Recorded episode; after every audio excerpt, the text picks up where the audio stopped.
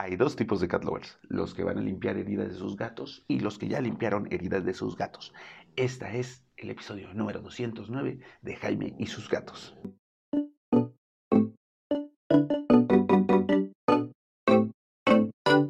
Hola, ¿qué tal? ¿Cómo están? Yo soy Jaime, soy un cat lover, un amante de los gatos y comparto mi vida con cinco maravillosos gatos. Y al convivir con cinco gatos, sobre todo cuando uno llegó siendo el macho alfa de la zona, que era Cabezón y siempre llegaba con heridas. De hecho, Cabezón perdió la mitad de la oreja en distintas batallas. Yo estoy casi seguro que no fue en una sola, sino en múltiples batallas fue perdiendo pedacitos. Y gracias a que llegó a que le limpiara la herida, se dejó que le limpiara la, oreja, es que Cabezón confió en mí y ahora pues, vive conmigo. Ay, también la cola, siempre tenía con la cola toda sangrada y como la mueve, había sangre por todos lados. De repente parecía una masacre aquí.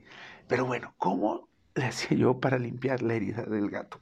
Eh, pues muy fácil. La verdad es que es algo relativamente fácil cuando los gatos se dejan. Pero primero empecemos por qué es lo que no vas a usar.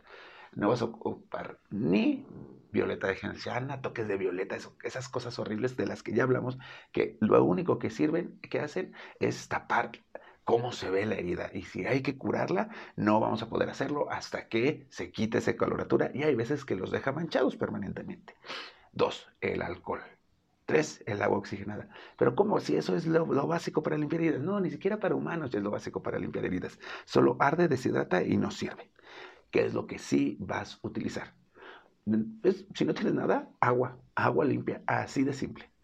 Pero si ya quieres comprar algo y tenerlo en tu botiquín, como ya lo hablamos, puedes iniciar por suero fisiológico, que lo puedes comprar en cualquier farmacia y tenerlo ahí disponible para cuando lo ocupes.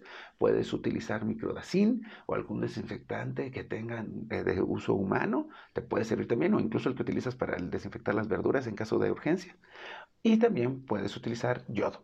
Son como las tres cosas que puedes utilizar para eh, limpiar una herida. Obviamente, gasas limpias o una tela, trapo o playera limpia. ¿Qué es lo que no vas a utilizar? algodón. O sea, no utiliza algodón porque no vas a dejar como tracitas. Listo, ya que tienes todo listo y a la mano y ya sabes dónde está, ten calma.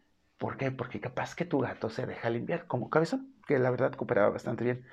O capaz que no como Frey, que yo sé que el día que Frey venga con herida, limpiarla va a ser todo un evento. ¿Por qué? Porque no se deja limpiar. Frey sí es muy estresada. Así que prepárate porque quizás a tu gato le duele.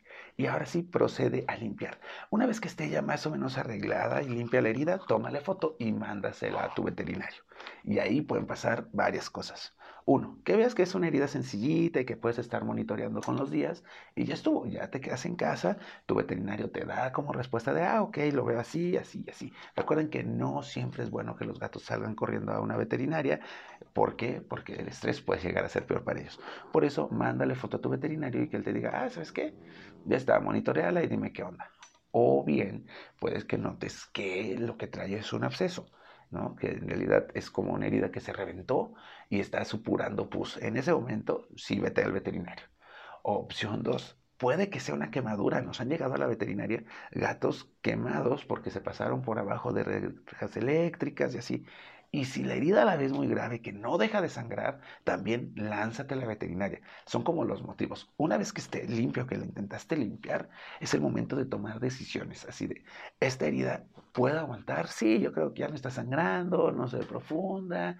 Eh, vamos a monitorearla. Mi gato sigue con buen estado de ánimo y me quedo en casita. Le aviso a mi veterinario que me vaya acompañando. O, ¿sabes qué? Esto sigue sangrando, no puedo dejar parar el sangrado. Es una quemadura y no debo de continuar limpiándola. O es un absceso y quizá tenga que además medicarlo. ¿no? Pues lánzate al veterinario para que él ella ya te dé mayores instrucciones.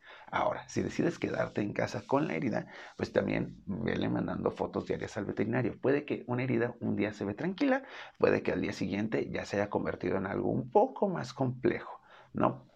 La verdad es que ahí sí va a quedar tu decisión, pero mínimo ya la limpiaste y ya estás tomando acciones que le van a ayudar a tu gato a Sí, por ejemplo, cabezón, que con todo y que llegaba herido cada rato, como llegaba herido cada rato además, no tuve que llevarlo al veterinario por esas cosas. Lo llevé hasta un día que llegó con un absceso gigante que se le reventó y le quedó un hoyo. Y pues, entonces ahí sí tuvieron que inyectarlo. No lo, ni taparon la herida, ni la suturaron, ni nada, porque tenía que drenar. Pero pues, ya se vino medicado, limpiaron como más por dentro la herida. O sea, fue como todo un evento. Así que cuéntame, ¿Qué ha pasado con tu gato? Mándame un DM, ya sabes, estoy en Instagram como Jaime y sus gatos y me encanta leerlos y poderlos ir orientando un poco en cómo cuidar a sus gatos o a cuentas que les pueden ayudar para cuidar mejor a sus gatos, ¿va? Así que avísenme cómo les da. Espero que no tengan que utilizar esta información porque sus gatos no vayan a llegar heridos, pero más vale saberlo y no usarlo que usarlo y no saberlo. Así que pásenle maravilloso. Recuerden que el objetivo de este podcast, que ya estamos en el quinto año de podcast, es que tú y tu gato vivan felices y contentos por mucho, mucho, mucho tiempo. Tengan un excelente 14 Day. Nos vemos.